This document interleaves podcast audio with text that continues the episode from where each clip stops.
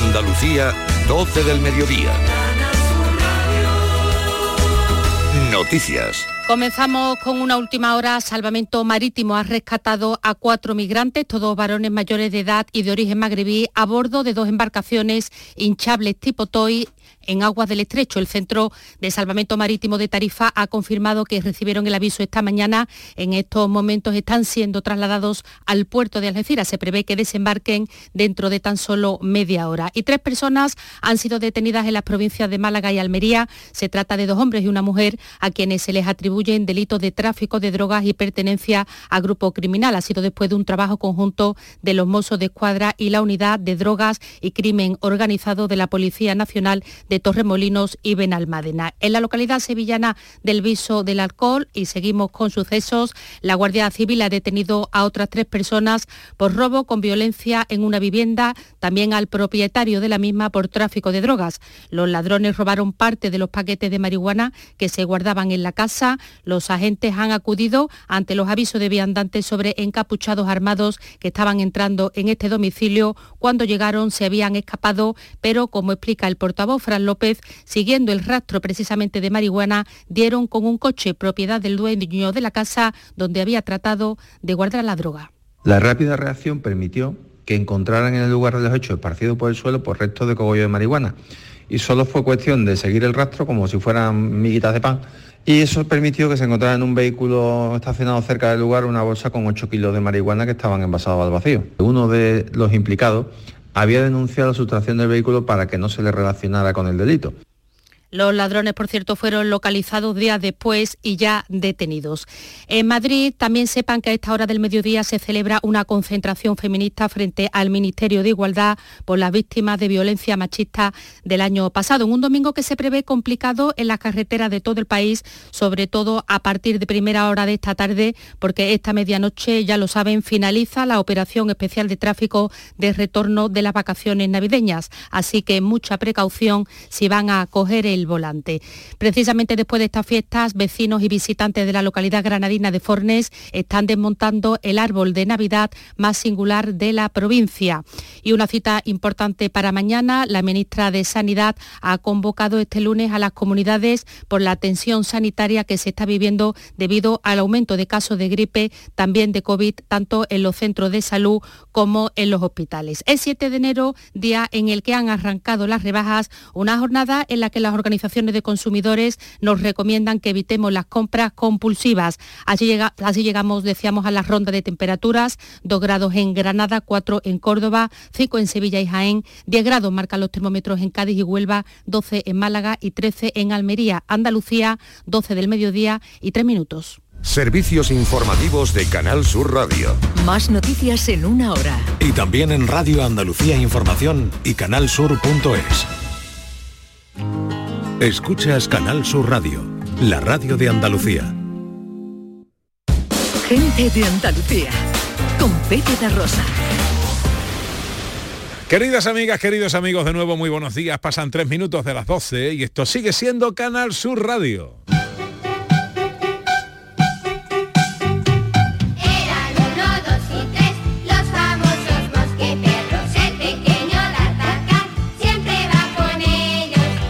Están aquí los tres mosqueperros de la radio española.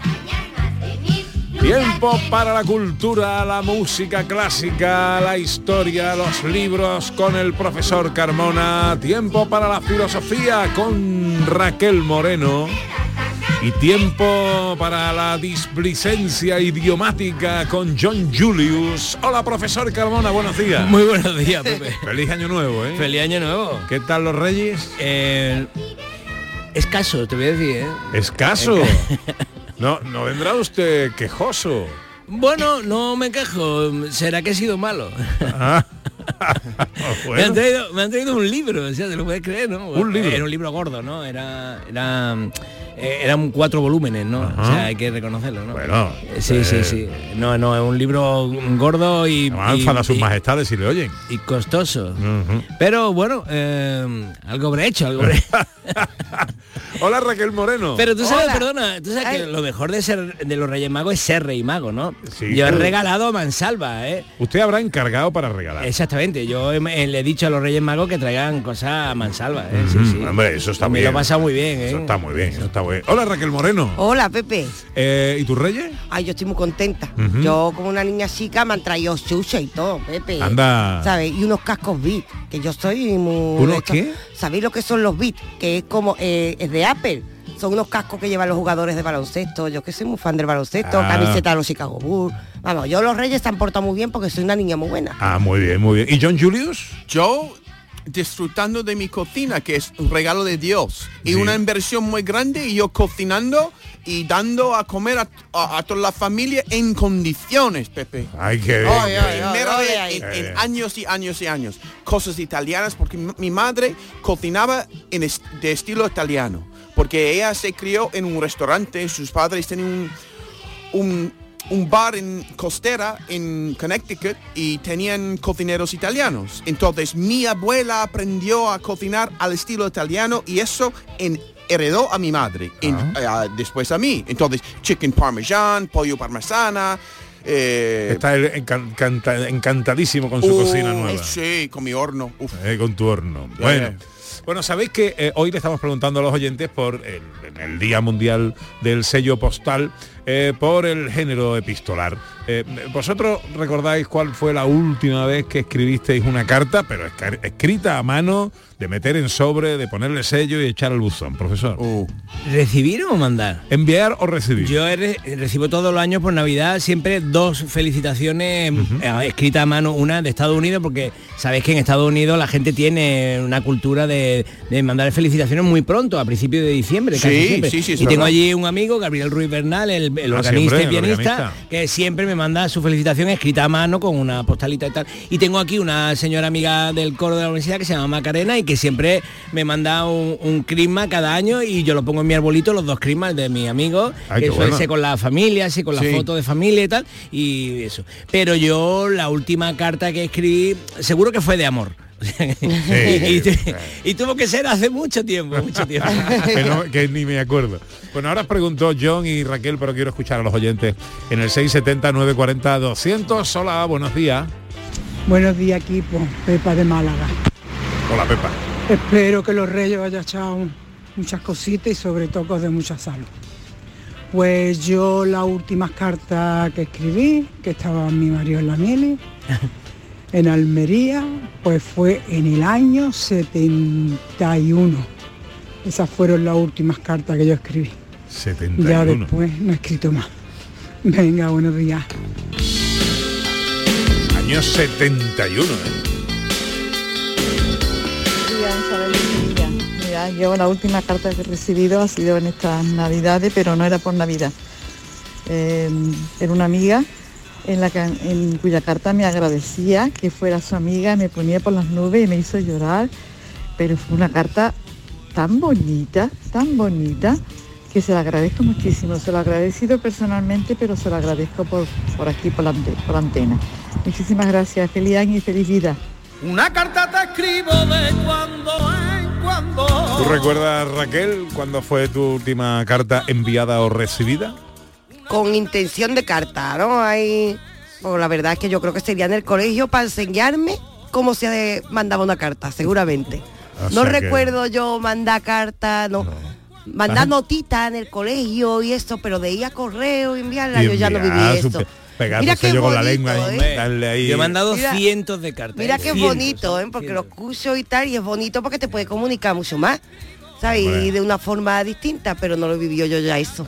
Y No. sabes que, que yo empecé a ser escritor gracias a las cartas, porque ¿Ah, sí? mm, teníamos un amigo de la pandilla del colegio cuando estábamos en séptimo de básica, eh, que estamos hablando de 13 años por ahí, que sus padres se fueron a vivir a Madrid y, y él se fue a Madrid. Y entonces yo en la clase de historia, que eran tres horas a la semana, eh, yo me ponía a escribirle la- los cotilleos de la pandilla y se lo escribía en carta y tal y, y luego se lo mandaba por correo normal, ¿no?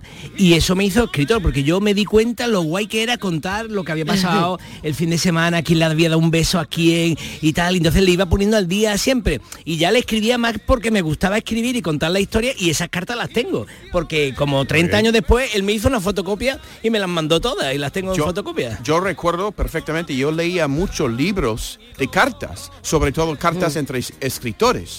Yo disfrutaba de este tipo de, de carta y yo recuerdo al principio cuando empecé a escribir por email, yo siempre imprimía mis correo, mi correo electrónico para tenerlo en Sí. papel, Claro, por- para, para tener como un récord de mi, de mi vida, de mi vida diaria, porque igual que tú, profesor, yo escribía muchísimas cartas y era como si una forma de recordar el día a día de Claro, mi vida, sí, mis sí. novias, lo que decía. Yo tengo una, es- muy- eh, yo recuerdo que yo tenía, escribía cartas de amor con mi novia en la universidad. Era mi novia cuando era en primer año, primer año de la universidad. Y pues se rompió conmigo y después estaba trabajando en un bar en Nueva York. Tenía 35 años y entra en el bar su hermana. Y su hermana me dice que mira, Eva tenía un nombre, Eva Bea- Be- Bella Fiore. Era el nombre de mi, de mi, de mi novia. Y que, que tú, Eva, tiene que, tiene que venir para verte. So viene mi exnovia y me trae a mí un proyecto que hizo para su clase de escritura creativa en la universidad que era todas las cartas de amor que hemos escrito el uno al otro Anda. en aquella época. Qué bonito. Pero, pero era yo quejándome en cada carta. Yo no podía creer, yo pensaba que estos años estaba tan feliz, est- era tan feliz en la universidad, pero estaba quejándome igual que ahora. Es, es, eh, eh, difícil para, a lo mejor para la gente de tu generación, Raquel. Millennial, ¿no? Tú Sí, eres millennial. millennial. Claro, y para mucha gente que nos esté escuchando, eh, yo recuerdo cuanto más escribí fue un- un- hace muchos años, estaba yo de novio con Eva, y me fui a México a trabajar durante un mes, a un hotel. Y aunque suene difícil de creer a día de hoy, mi comunicación con Eva tenía que ser por carta. Claro. Porque el teléfono era carísimo. Carísimo, Tener carísimo. una conversación, o sea, una conferencia eh, diaria, eso era, no podíamos, no, y no, si no estaba podíamos. un mes tú podías volver antes que tus cartas, ¿eh? Y claro, entonces, ahora, tú ponte, te pones a escribir, Sí. eh, y preparas la carta y ahora eh, la echas en el buzón. Claro. Y tienes que esperar que llegue a España, Sí. que ella le dé por escribir y contestar y que la devuelva, ¿no? Claro. O sea, el, el efecto podía tardar que 15 días, Más. 20 Sí. días, no sé, sí, sí. ¿no? El- Ya. Y ahora la es- gente se cabrea porque te dejen en visto en un te, momento. porque te quedas sin cobertura y no puedes y, enviar y un no WhatsApp, ¿no? contesta, que eso yo alucino escuchando, porque Oh. yo soy ya de la generación mail, ¿no? Y ya el mail era más inmediato. Tú mandabas un mail, eso sí, porque yo viví la millennial, yo viví la transición, ¿no? Entre el mundo escrito y ya el mundo digital, que me acuerdo los primeros trabajos en ordenador, eso era un cachondeo, ¿no? Yo viví ese momento. Y claro, el mail era más inmediato y como teníamos el novelerío, ya fuimos una generación ansiosa con la respuesta. Mm. Yo me Desde que- imagino esperar una respuesta dos semanas, no veas. Bueno. El profesor, tú mandas un WhatsApp ahora y, y ves ahí que el que te ha leído, ya salen los dos clics azules Sí, y tal, sí. y no te contesta. Sí. Y pasan, yo qué sé, 15 segundos que no te contesta. Y tú, ¿por qué no me contestas? Digo, que no tengo Que paciencia. nos ¿no? yo, yo tengo además una experiencia que es importante porque muchos jóvenes de los conservatorios dicen, ah, vuestra generación que no ha estudiado en el extranjero y tal, y, y yo les digo, mira, cuando yo estudié en Estados Unidos, porque yo soy de la generación que sí consiguió llegar a Estados Unidos, eh, yo tuve que mandar una carta por correo a la Embajada de Madrid para que la Embajada de Madrid me dijera qué universidades tenía estudios de dirección de orquesta. Dos semanas después me mandó una carta que era un papel de estos de fotocopia de plástico. aquellos papeles que eran como de fotocopia, que era como un plástico, porque el papel no era papel normal, era un papel especial para la fotocopia, con 10 o 12 universidades de Estados Unidos. Yo escribí a las 10 o 12 universidades para enterarme de cómo era el sistema de, de incorporación. Esa carta mm, tardó como dos meses en llegar, tardó como dos meses en volver. Y me mandaron un tríptico. Las universidades, como siete, una cosa así, de todas que a las que yo le mandé, me mandaron un tríptico. Y con ese tríptico me fui yo a vivir a Estados Unidos. Que hoy en día tú no te vas a Estados Unidos si no has hecho la matrícula, Ah, ya si tienes ya la residencia, tal. los billetes de avión eran carísimos. Y luego esa generación mm, protesta de que nuestra generación no, no, ha, no ha estudiado en el extranjero y tal y cual. Perdona, era una cosa complicadísimo, Difícil, con unos procesos larguísimos. Por supuesto, cuando yo me fui a Estados Unidos, yo no volví en los tres años, porque no había dinero para que yo viviera en las navidades. Aquí mm, los, los Erasmus vienen y el 22 o el 21 ya se han ido. No, no, y hay vuelos casa, low cost low y estas cosas. y- y- no y había claro, nada de eso. claro, que la gente sepa Eso. que el esfuerzo de las generaciones intermedias que han construido el mundo actual fue enorme. vamos. Vamos con el bisturí. Bisturí, bisturí, se quería casar y quería vivir a la orilla del mar y gastaba levita. Bueno, diseccionamos la música con el profesor Carmona. Eh, ¿Qué toca ahora para arrancar el año? Vamos a hablar de las formas musicales. Ajá. Y como tengo aquí un alumno que es John Julius, yo necesito que... Si yo te digo, John, eh, formas musicales, tú... eh, ¿Para eso a ti tiene algún significado esa expresión? Pues yo estoy pensando en las formas de la poesía. Que a veces- muy bien. Ah, Ahí iba a empezar yo, con la forma de la poesía. O sea que si yo eh, decimos, eh, no es lo mismo un, un soneto que una seguidilla, que un romance, porque unos tienen a lo mejor estructura de mm, dos, dos primeros eh, eh, so- párrafos, ¿no? Que tienen cuatro versos, luego tres versos, con Sí. rimas sonantes, rimas. Eso es la forma, ¿no? Entonces, esto ha sido un, un debate a lo largo de la historia enorme, porque la gente hacía música y tenía que meterla en una forma. Hoy en día hemos simplificado todo muchísimo. Pensar que, que- que pobre es nuestro mundo actual, que todo es canción. ¿No? Y la canción siempre es una forma de tres minutos. Y esa canción de tres minutos normalmente necesita un estribillo. Y tiene a lo mejor un estribillo y luego una, una estrofa normal, o tiene una estrofa y luego tiene un estribillo. Entonces, eh, esto es un detalle muy importante para ver mm, eh, cómo es el pensamiento y la riqueza del pensamiento de cada época. No estamos hablando solo de música, estamos hablando de la evolución de los seres humanos a lo largo de la historia. Entonces, ¿cómo empezamos? Vamos a empezar por el Renacimiento. ¿Por qué empezamos por el Renacimiento? Porque es cuando hay datos eh, históricos de, de cómo se hacían las cosas. Antes, mm, por supuesto, sabemos que ha habido siempre música en las tabernas. Siempre. En las tabernas siempre ha habido música. Gente que cantaba, la gente ha cantado, ha cantado siempre. Y por supuesto en los bailes, ¿no? Pero no como que se cantaba y se bailaba en las tabernas tal, eso no quedaba escrito. Entonces no sabemos qué se cantaba ni hay alguna referencia literaria de alguna canción. Shakespeare tiene algunas canciones que se cantaban en taberna y tal, pero no tenemos la música porque antes no existían las partituras. Entonces mm, empezamos con el Renacimiento. ¿Y cómo se empieza en el Renacimiento? Bueno, vamos a hacer una distinción entre las formas vocales y las formas instrumentales. O sea, las cosas que se hicieron para cantarse y luego las cosas que se hicieron para tocarse. Las cosas que se hicieron para cantarse son importantísimas porque la música a partir del Renacimiento que empieza a tocarse imita a lo que se cantaba. O sea que lo que se cantaba era lo, original. Entonces, había una canción que todo el mundo conocía, entonces a lo mejor un laudista o alguien que tocaba una guitarrita o una cosa así parecida a una guitarra, el laudo o un arpa o una flautita, imitaba la canción que ya todo el mundo conocía. Entonces lo principal es lo vocal, por eso empezamos por lo vocal. Y vamos a hacerlo un poco por países, pero va a ser rápido. Eh, porque más o menos todo el mundo hizo lo mismo. Lo que pasa es que en Italia, como estuvo el Renacimiento, eh, eh, había... ¿por qué, ¿Por qué empieza todo esto en el Renacimiento casi para toda Europa, pero sobre todo para, para Italia? ¿no? Simplemente porque hubo paz. Cuando hay paz, hay economía y cuando hay economía puede haber cultura. Entonces, hasta los periodos, eh, los primeros eh, grandes estados, que eh, primeros pequeños estados que se estabilizaron mucho en Europa fueron los italianos, eh, sobre todo Venecia y Florencia. Entonces, cuando Venecia y Florencia están estables, permite que mm, la gente no se esté matando todo el día, que es lo que hace. Imagínate cuánta cultura puede haber ahora mismo en, en- en Palestina, ¿no? O en Israel, ¿no? Pues, En Ucrania. o en Ucrania, pues nadie está haciendo música, na- no hay conciertos, no, nadie está componiendo, la gente está sobreviviendo, ¿no? Bueno, venga, vamos. Entonces, bueno, lo digo, vale, aunque estemos hablando de música, pero es interesante que la gente sepa que la paz eh, da juego para muchas cosas y que es mejor tener paz. Entonces, mm, eh, lo- los italianos que fueron muy cultos empezaron con un, un tipo de canción que se llama el madrigal. Mira, vamos a escuchar un poco de un madrigal.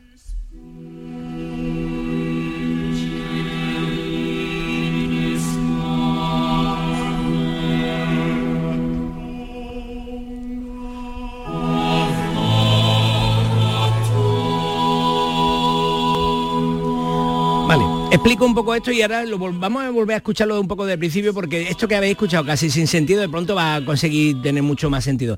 Bien, mm, el madrigal es una obra que está hecha a cuatro o cinco voces. En este caso que estamos escuchando hay a cinco voces. O sea, hay cinco cantantes cantando cada uno una melodía distinta que se, con- que se conjunta. O sea, esto es una cosa mucho más avanzada que una cancioncita. Esto no es simplemente alguien cantando con una canción, con una guitarrita, que, que ya lo veremos que sí que existía en la época. El madrigal, entonces se hacía a cinco voces, pero podía contar una historia. Y lo más importante es que, como estamos hablando de música profana, ahora estamos hablando de música profana, nos ha sonado como si fuera casi música religiosa. A lo mejor tú vas a una misa y empiezas a escuchar esto y dices, ah, música religiosa. Sí. Pero no, no, esto es música profana, ¿por qué? Porque está en lengua vernácula, o sea, está en su propia lengua. La música religiosa siempre estaba en latín, en toda Europa. Sin embargo, la música eh, en el. Renacimiento, la música profana, se canta en su propio idioma. ¿Y qué estamos escuchando? Estamos escuchando una pieza que, que es renacentista, mm, pero que podría ser totalmente romántica, porque es las lágrimas del amante en la tumba de la amada. O sea, el amante se ha ido a la guerra eh, y claro, muchas veces cuando te iba a la guerra en la Edad Media, eh, pensaban que el que se iba a morir era el que iba a la guerra, pero a veces volvían a su tierra donde estaba su novia o su amante, su amada eh, esperando y la amada había muerto de una enfermedad o de un ataque de una, eh, de una tribu extranjera que había llegado a la, a la ciudad y había arrasado y tal. Entonces llega el amante de, desde, la, desde la guerra y de pronto se encuentra que es que ya la han enterrado y todo. Y todo. Entonces se arrodilla allí delante de ella y, y canta esta pieza. Y volvemos a escucharlo, mira. Incinerados despojos.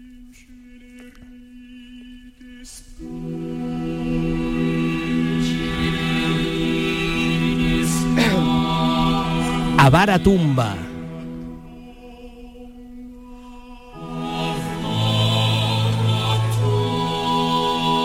Hecha de mi precioso sol.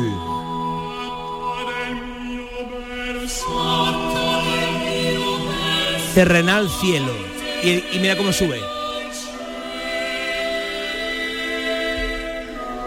Bueno, pues esto era como música de la más culta de la época. Imaginaros reuniones eh, aristocráticas de gente que le gustaba la cultura, se reunían a leer, se reunían a escuchar poemas y se reunían a cantar. Esto era una maravilla. Muy, y además lo, muy alegre no era. lo entendían. Bueno, en este caso, pero había otras que eran mucho más alegres. Por ejemplo, es- también había frótola. ¿Qué era la frótola? La frótola. La frótola es una canción, una canción, mira cómo suena, así popular y a una sola voz.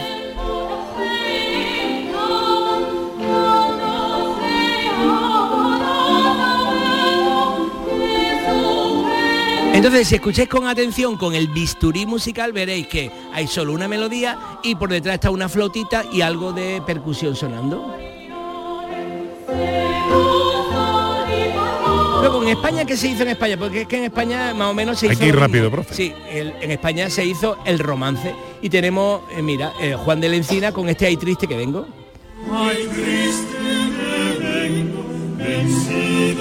Esto es un romance medieval Pues música profana también. también, exactamente, porque estamos solo en el bloque profano. un, un- un romance medieval al que se le pone musiquita. Musiquita. Sí, porque son muy simples, son muy sencillos tal. Y luego os voy a poner a Juan de la Encina, eh, que tiene eh, villancicos. Pero los villancicos entonces no eran canciones de Navidad, eran canciones normales, eh, populares. Pero lo que pasa es que muchas de ellas eran religiosas y muchas de ellas se hicieron en Navidad. Y entonces al final nos hemos quedado con la palabra villancico como si fuera una música de Navidad. Pero en realidad, mira, escuchamos este, este cucú.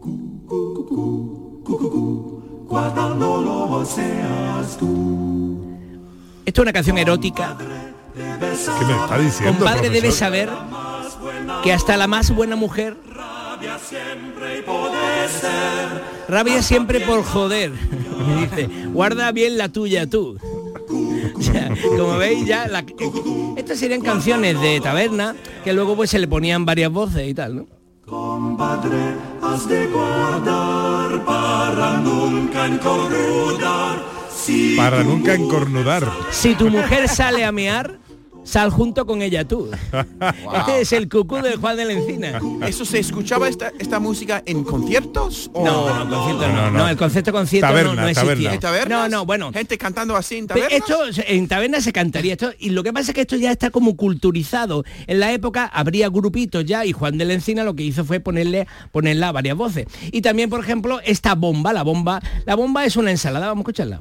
Bomba, bomba y agua afuera,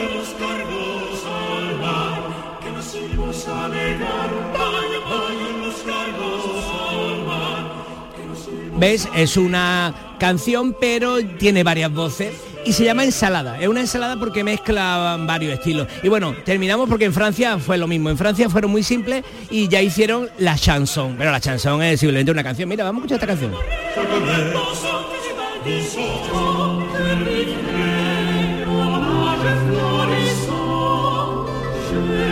Y ya se inventaron lo que, lo que hacemos hoy en día. Forma ABA. ¿Qué significa forma ABA? Estrofa, Pues ahí estribillo. No, estribillo, estrofa, estribillo, ¿no? Porque si lo que más se repite es la A, pues entonces es el estribillo, ¿no? La chanson, solo que está en francés, un tema romántico, tema amoroso y música profana.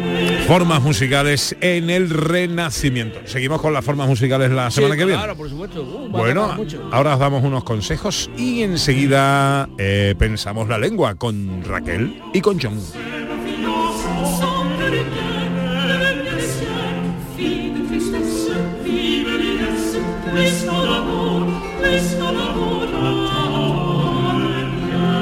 En Canal Sur Radio, gente de Andalucía, con Pepe da Rosa. Aquadeus, ahora más cerca de ti, procedente del manantial Sierra Nevada, un agua excepcional en sabor, de mineralización débil que nace en tu región. Aquadeus Sierra Nevada es ideal para hidratar a toda la familia y no olvides tirar tu botella al contenedor amarillo. Aquadeus, fuente de vida, ahora también en Andalucía.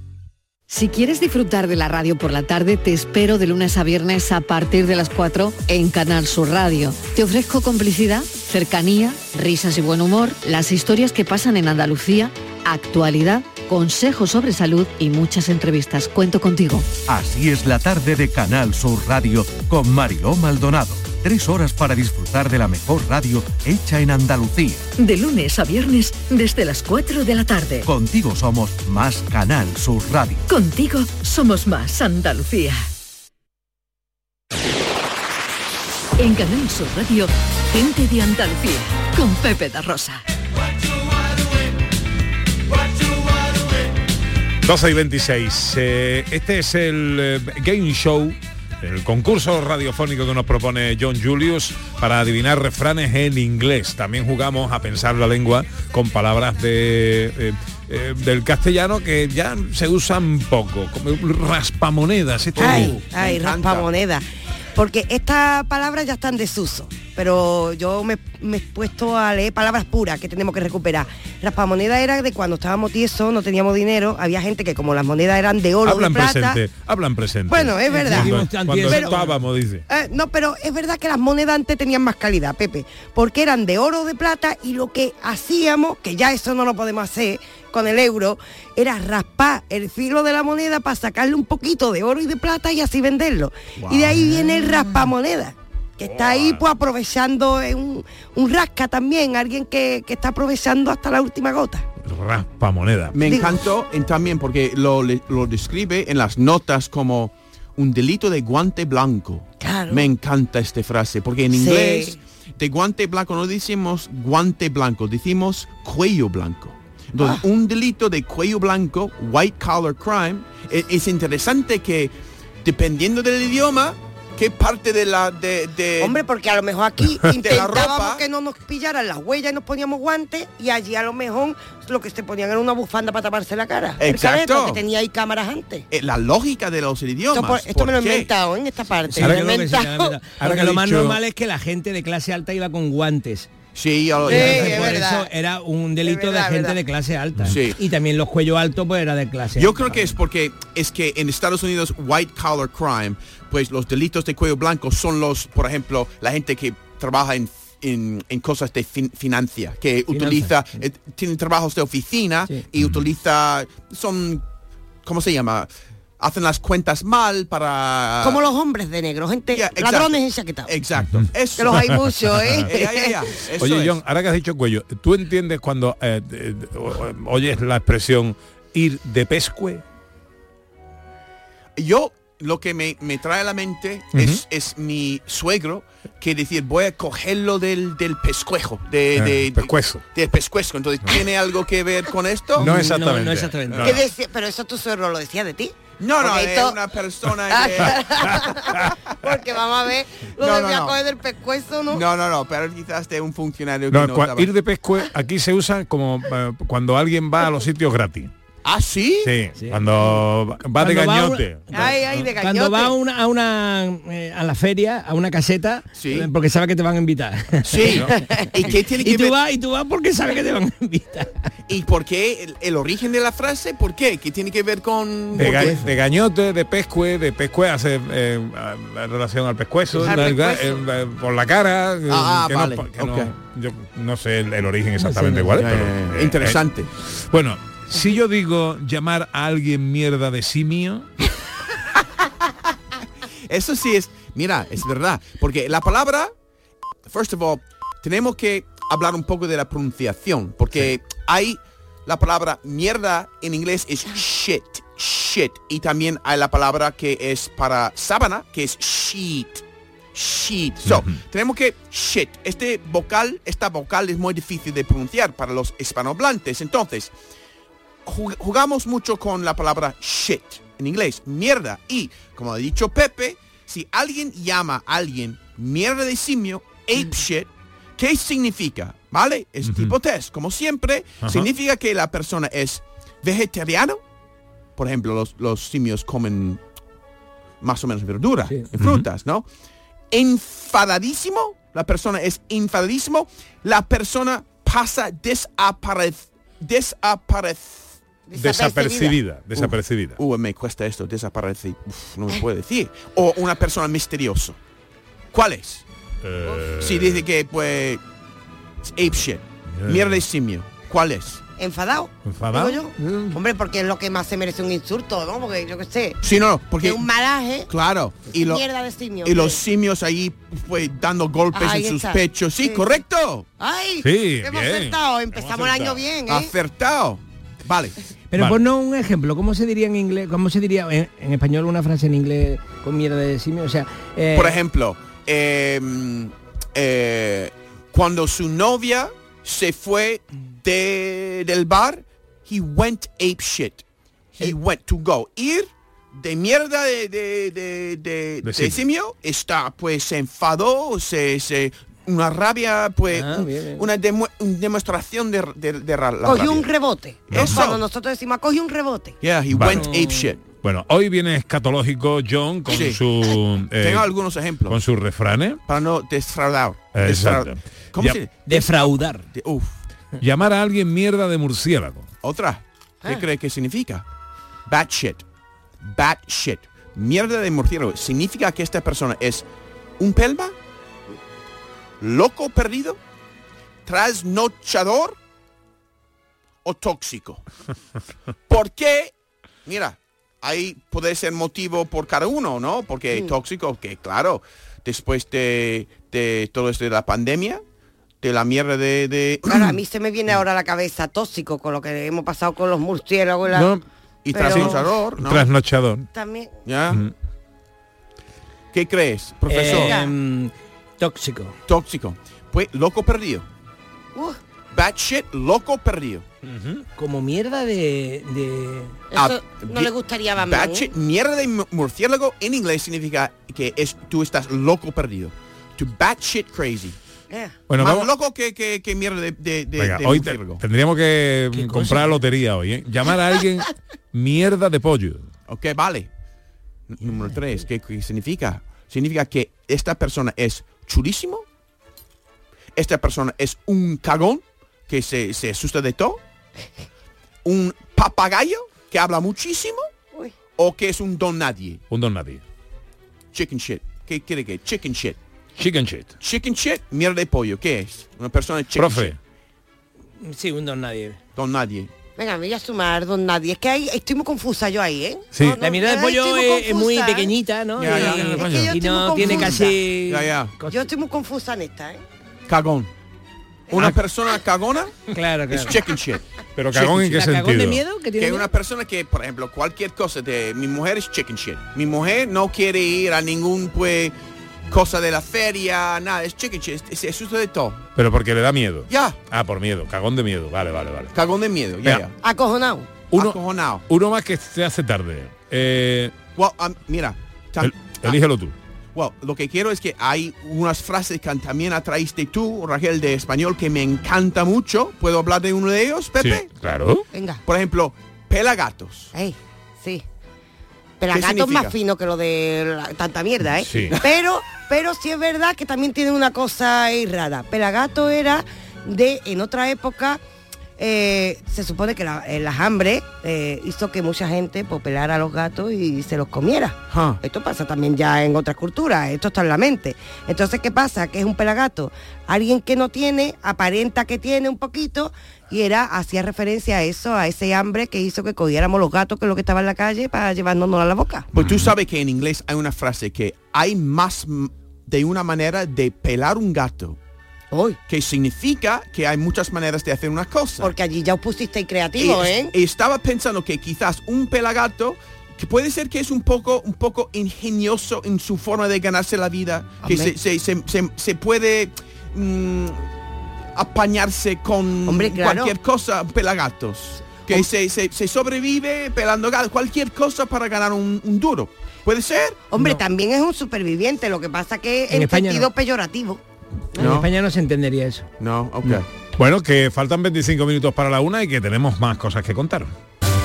En Canal Sur Radio, gente de Andalucía con Pepe da Rosa. Comienza el año revolucionando tu hogar con Social Energy, la mejor relación calidad-precio del mercado. Si no, te la mejoramos. Descuentos de hasta 3.750 euros y llévate 200 euros en tu batería virtual con Quiroluz, con seguro todo riesgo incluido los dos primeros años. Pide tu cita al 955 44 11 11 o socialenergy.es. La revolución solar es Social Energy. Canal Sur Radio.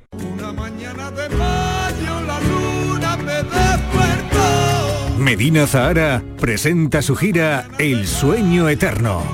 9 de febrero, Sevilla, Cartuja Center. Entradas disponibles en cartujacenter.com. Bienvenidos a Sacaba. Mil metros de electrodomésticos con primeras marcas. Grupos Whirlpool, Bosque y Electrolux. Gran oferta en frigoríficos. Combi Corbero en blanco y no frost por solo 359 euros. Y solo hasta fin de existencias. Solo tú y Sacaba. Tu tienda de electrodomésticos en el Polígono Store en calle nivel 23 7. Sacaba. Soy Luis Lara y te recuerdo que como siempre en la medianoche de los domingos te esperamos en el show del comandante Lara para divertirte y hacerte sonreír después del deporte. Y los domingos, a partir de la medianoche, el show del comandante Lara. Contigo somos más Canal Sur Radio. Contigo somos más Andalucía. Gente de Andalucía con Pepe da Rosa.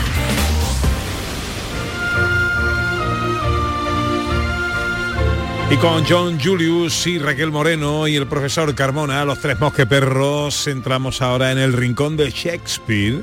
Eh, ¿Qué cita nos trae hoy, profe? Pues traigo una cita mm, que hace Shakespeare eh, en la obra de teatro en la obra de teatro Como gustéis y que habla de mm, que hay cosas que nos gustan y no nos gustan y hay cosas que nos parecen bien y que a la vez nos parecen mal. Y entonces él pone como ejemplo en vivir en el campo.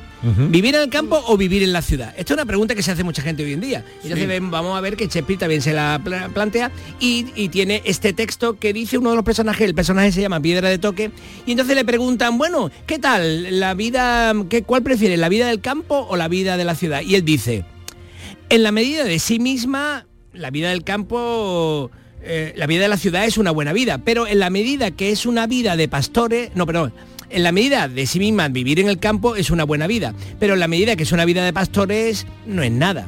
En la medida que es solitaria, vivir en el campo, me gusta mucho, pero en la medida que es de retiro, es una vida muy mala. Eh, en la medida que es en el campo me complace mucho, pero en la medida que no es en la corte resulta aburrida. Como la vida frugal, pues mira, le va bien a mi humor, pero por no tener abundancia va muy en contra de mi estómago. O sea que la última frase, claro, cuando estoy en el campo como poco, lo suficiente, lo mínimo, ¿no? Lo que hay en el campo. Pero cuando estoy en la ciudad hay abundancia y eso a mi estómago le viene bien. Y con esto vemos que Shakespeare se plantea que, bueno, muchas veces las cosas nos pueden parecer bien y nos pueden parecer mal. Y no pasa nada por eso, ¿no? Y no bueno, y, y que, y que todo es así en realidad. Pero que yo creo casi que eso todo- la mayoría así, La ¿verdad? mayoría de las cosas Sí, son así. Y sí, sí. tiene esta visión de, de poder planteárnoslo. Oye, ya que estamos en el rincón literario, quería decir que el libro que me han regalado es Las cartas, el epistolario de Francesco Petrarca. O sea, Petrarca, el gran intelectual italiano renacentista, escribió cartas, precisamente que antes ha estado hablando Julio, que os gustaba mucho y que y hoy estábamos hablando de las cartas. Y entonces son cuatro volúmenes, cuatro volúmenes bastante de- densos de sus cartas con intelectuales de la época en el Renacimiento. Qué interesante. Y son maravillosas. son maravillosas. 20 para la una.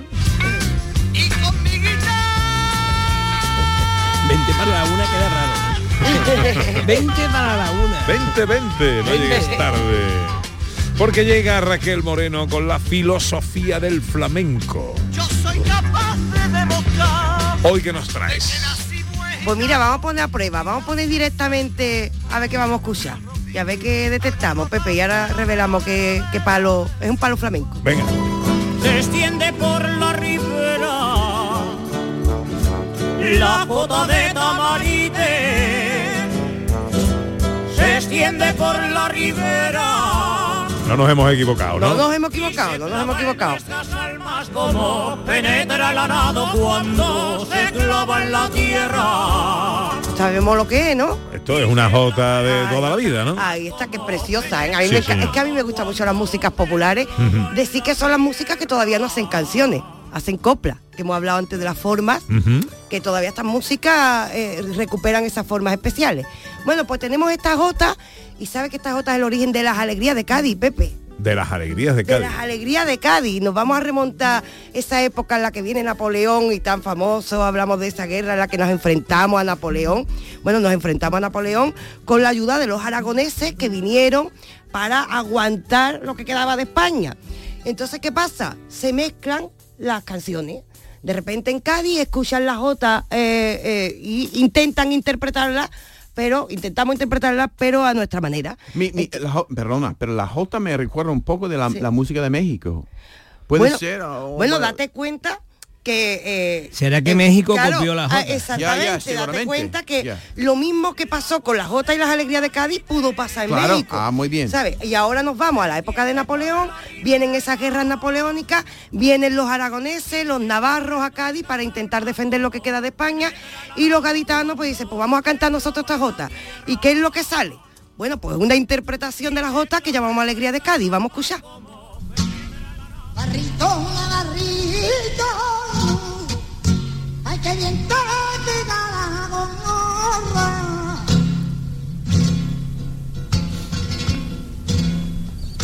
Ay Navarrito, Navarrito, que de que reviento y que de Navarra, sí señora, que de que regimiento así señora, que con la luz del cigarro. Hemos visto lo que ha dicho Pepe. Navarrito, Navarrito. Ah, ah, Está hablando de la relación de los navarros y, Exacto. y lo que tú Está- estabas contando. Está hablando de un militar, está diciendo Navarrito, que bien te pega la gorra. Navarrito, ¿de qué regimiento eres? Es decir, esta letra está recuperando aquella historia en la que los navarros vienen para ayudarnos a defender lo que queda de España frente a Napoleón. Y la mayoría de letras de Alegría de Cádiz hablan de eso. También dice, con las bombas que tiran los fanfarrones se hacen las gaditanas tirabuzones. Todas estas letras recuperan y nombran mucho a la Virgen del Pilar, a los navarros, Sí, ¿verdad? este contacto constante. Y Camarón nos cuela esto y no nos damos cuenta de que nos está hablando de ese contacto entre las jotas y las alegrías. Ahora bien, ¿cómo llegaron las alegrías? O sea, ¿cómo llegó esa jota a cambiar estos ritmos? Pues vamos a escuchar unas alegrías un poquito más antiguas con La Niña de los Peines, en las que vemos sí esa transición y en la que las alegrías, las primeras alegrías, se parecen un poquito más en ritmo a la jota. ese origen. Del mundo legua y legua, ya que mi cuerpo. Del mundo legua y legua, como aquí me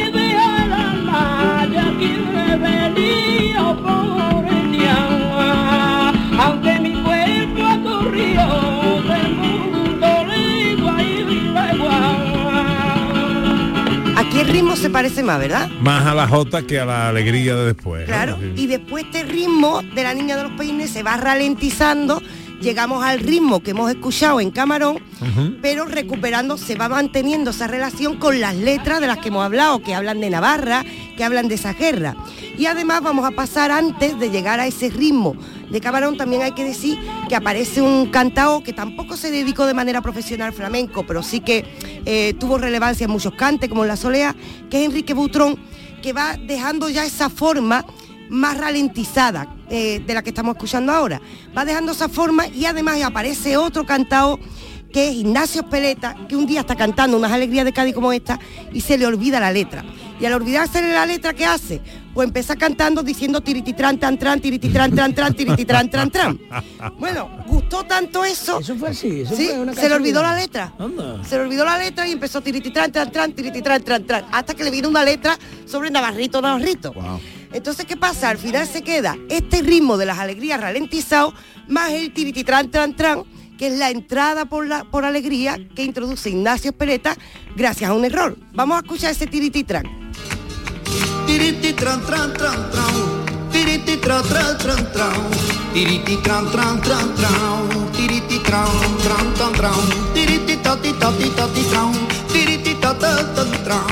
Tiriti tran tran tran tran Tiriti tran tran tran tran Tercio Chano, ¿no? Sí, Chano, que era un especialista en los cantes de Cádiz, y señor. especialmente en las alegrías y en este tirititran, que parece muy fácil, pero a veces Chano se llevaba mm, minutos haciendo el tirititran, tran, tran, y hay que tener cierto grasejo. No a todo el mundo le sale el tirititran con gracia. No, no, hay una, en, en jazz hay scat, que es Sí. gente que canta sin letra. Sin letra. Eh, Ey. eh, eso es algo que Sí. tiene un talento para hacerlo. Yo, Gente que... yo- yo le digo a mi coro que cuando la letra no se la sepan, que canten wi huevo. Claro,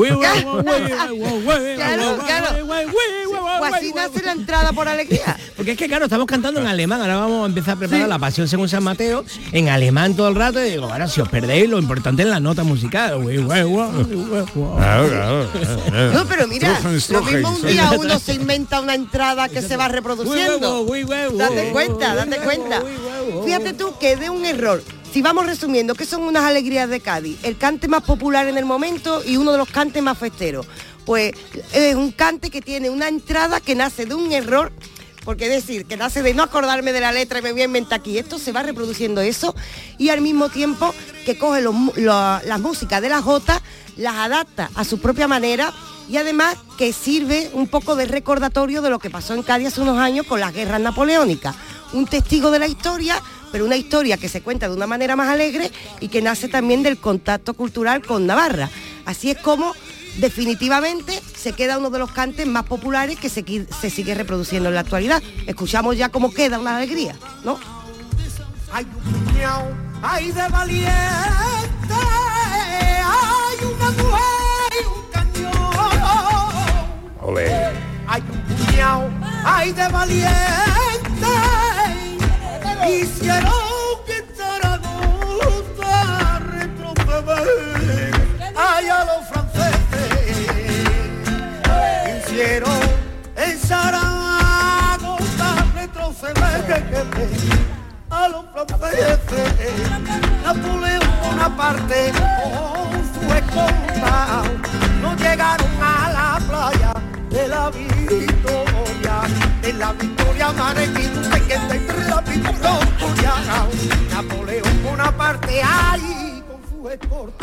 Yo no puedo con. David Palomar, ¿eh, Pepe? qué Yo no bueno. puedo con... Especialista ahora mismo en Un da- alegría. Un David Palomar muy jovencito aquí. Claro, claro, Ah. en Canal Sur. En Canal En Sur. Canal Sur, en Canal Sur. ¿En qué programa fue? ¿La sal, el, son sal- y la sal? Sí, que yo siempre lo digo al revés. Digo el son, la sal, eh, siempre lo digo al revés. Bueno, a lo mejor yo no qué lo he buen dicho bien programa, ¿eh, Pepe? Qué buen Sí, programa. Que vuelva desde aquí, director, que vuelva. Ay, ya no podrá ser con el gran Jesús Quintero. eh, que aquí, Dios Pepe. tenga en su gloria. Oye, me ha gustado mucho lo de las alegrías de Cádiz, ¿eh?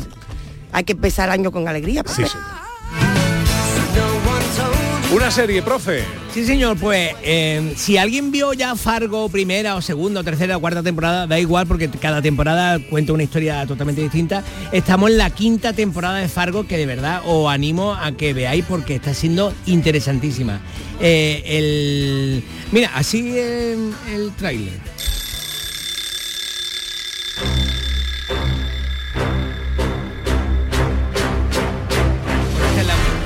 Mm, de fondo donde se va a tratar.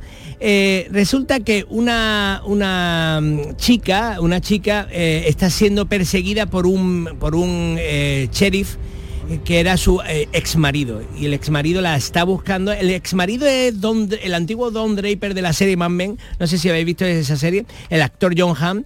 Y, mm, y entonces le manda unos matones y la chica se va defendiendo continuamente. Una historia que realmente ocurrió en 2019 y que tiene a un- una cantidad de actores buenísimos como eh, a Juno Temple que, que salía en la chica la protagonista Juno Temple que no sé si la conocéis o la recordáis de la serie de televisión eh, Ted Lasso de, de, de Apple Tele- eh, TV, de la que yo he hablado alguna vez, que la- y la- allí hace un papelito muy sencillito, como de una mujer de- muy débil, y aquí hace un papelazo de que se defiende a, a muerte de matones que le va mandando su ex marido, y de verdad, la historia siendo auténtica, siendo verdad, eh, es alucinante. ¿Dónde la ponen? Y la ponen en, eh, televi- en Movistar Televisión. Movistar. Fargo, quinta temporada. ¿Cuál es la frase del día, Raquel? Esta frase tiene miga, ¿eh, Pepe? Mira, así deberíamos vivir, como si nos viesen y pensar como si alguien pudiera asomarse a nuestro interior. Séneca. Así deberíamos vivir, como si nos viesen. Está bien. Eso es lo que pasa en las redes sociales. Es que Séneca justificaba, ¿sabéis que Séneca justificaba el cotilleo, Pepe? Por eso decía esto también. Séneca decía que el cotilleo era una forma de eh, socialmente vigilarnos en cuanto a la moral. Porque si tú actúas como si te estuviese viese el vecino y si te Hmm. pudiese criticar, pues te comporta de cierta manera. Y decía, el cotilleo tiene una función social.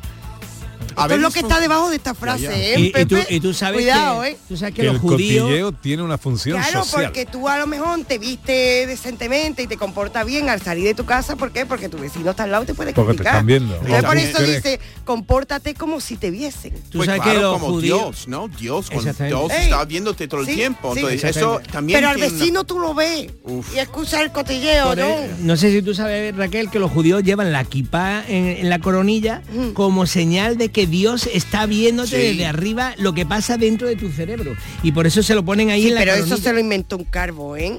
Eso, eso se lo inventó un carbo, Dios. Yo me pongo esto que, que me está viendo Dios. Pero el vecino tú lo ves. Mira, juega Julio Vera, juega contigo, John. Sí, oh. Dice, ¿conocerá a John Julius al guarda de la campana o estará más perdido que el barco de arroz? Ja. Yo entiendo la frase más perdido de- del barco de arroz. ¿Eso sí lo entiendes? Sí.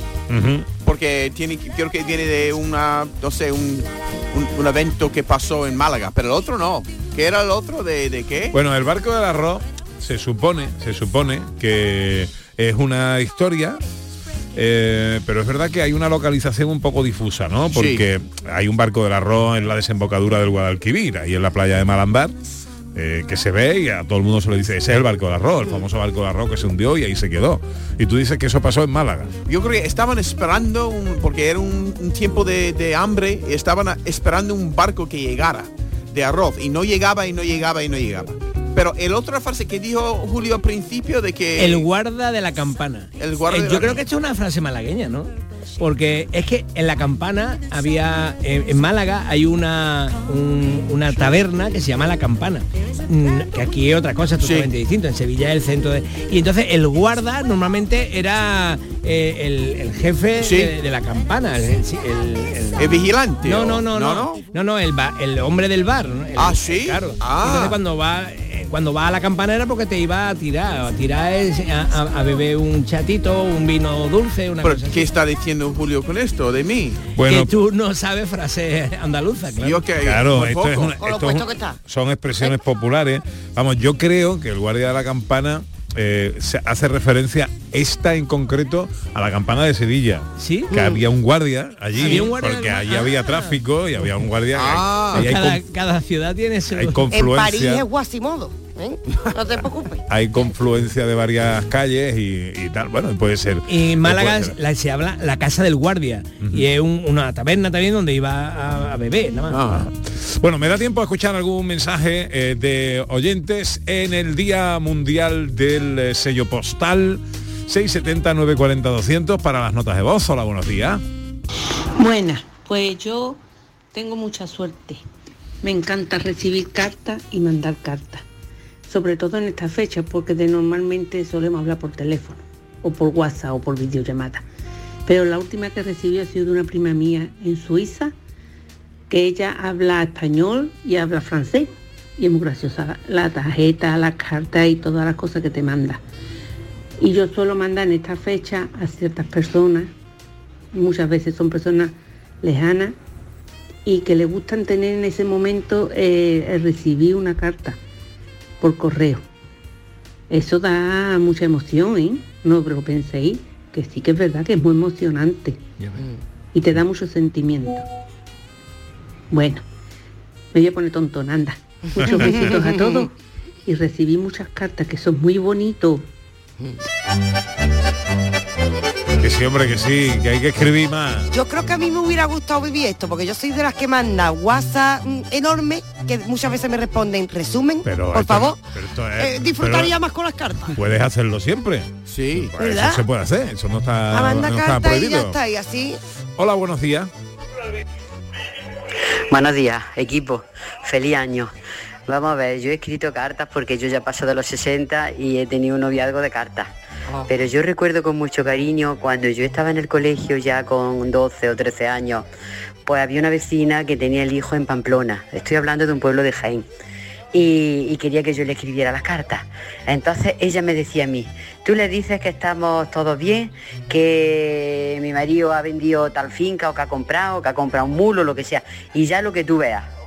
Y yo le montaba unas cartas que, la- que el hijo luego cuando venía de vacaciones cada dos o tres años decía, madre mía, porque yo ya le hablaba del pueblo, le hablaba, y cuando se lo leía decía, ves, eso es lo que yo le hubiera dicho si lo hubiera tenido delante, pero como no sé escribir ni nada, pues tú. Y bueno, y, y mi madre contaba anécdotas en el tiempo de, mm, bueno, después de la guerra, pues que también le escribía cartas a, a novias y contaba ella la anécdota de que una vecina suya le escribía las cartas a su amiga que el novio estaba en la mili. Y resulta que cuando vino el novio se puso novia con la amiga y dejó a la, a la novia. Y decía mi madre fíjate tú la has estado la otra pagando el sello y y y luego al final ha sido para el novio para ella. Bueno que anécdotas de esas preciosas. Pero sí a mí me ha gustado siempre mucho escribir. La verdad es que yo un papel en blanco y un boli en mi mano eso eso es un mundo eso es un mundo de, de cosas lo que pueden pasar en esa hoja y ya te digo que a los 60 años no los cumplo más venga un saludo Un besito. Pues así, así se hace una escritora que aproveche porque así es como se convierte una en escritora disfrutando contando historias claro.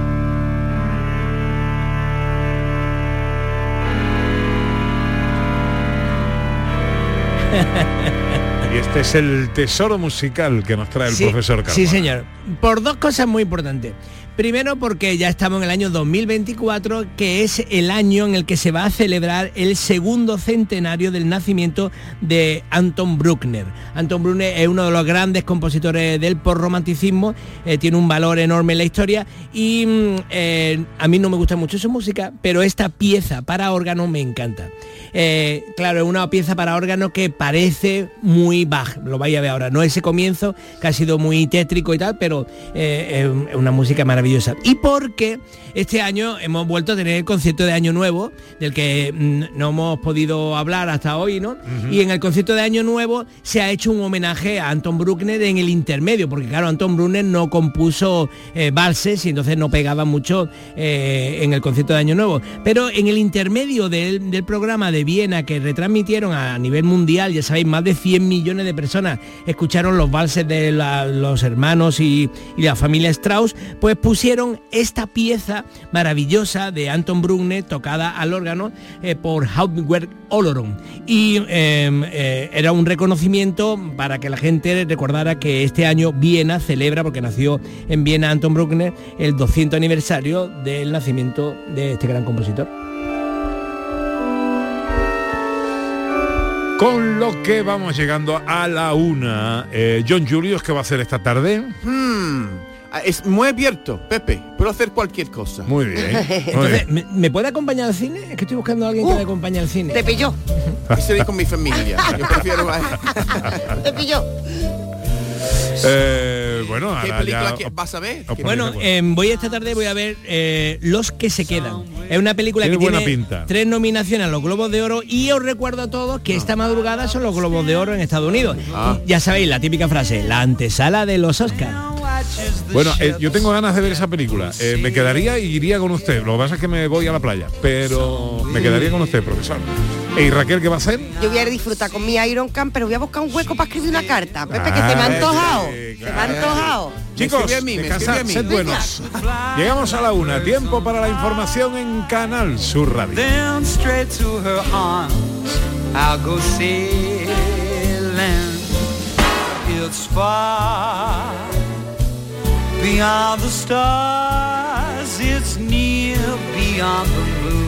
En Canal Sur Radio, gente de Andalucía con Pepe da Rosa.